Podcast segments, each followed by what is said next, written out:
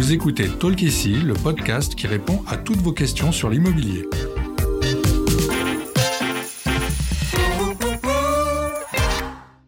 Je suis Audrey, Content Manager chez Bien Ici.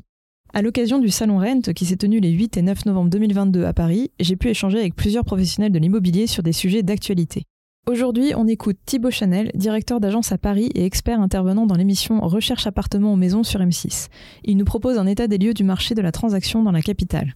Alors, moi, je suis sur le marché parisien, donc euh, où les prix sont extrêmement élevés. Il y en a certains bah, qui restent locataires.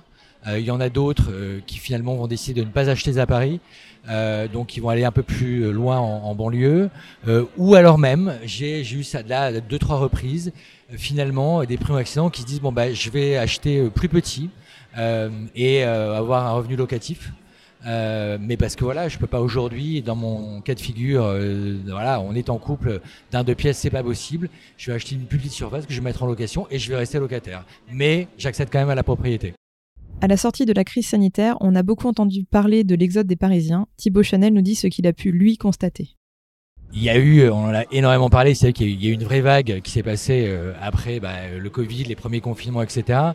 Et il y a, pas mal de Parisiens qui, avaient envie de d'espace, de, verdure, euh, et donc qui sont allés en, province avec des, accès assez proches de Paris. Euh, donc beaucoup euh, Tours, Rouen, Bordeaux, ou en TGV ou en train, c'est des accès assez faciles à, Paris.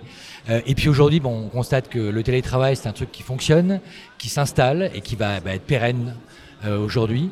Donc euh, oui, euh, j'ai pas mal de clients qui euh, maintenant vendent ou ont vendu ou vendent leur appartement à Paris pour un pied-à-terre et ils vont s'installer en province. Merci d'avoir écouté cet épisode de Talk ici. S'il vous a plu, s'il vous a aidé, n'hésitez pas à le noter et le partager.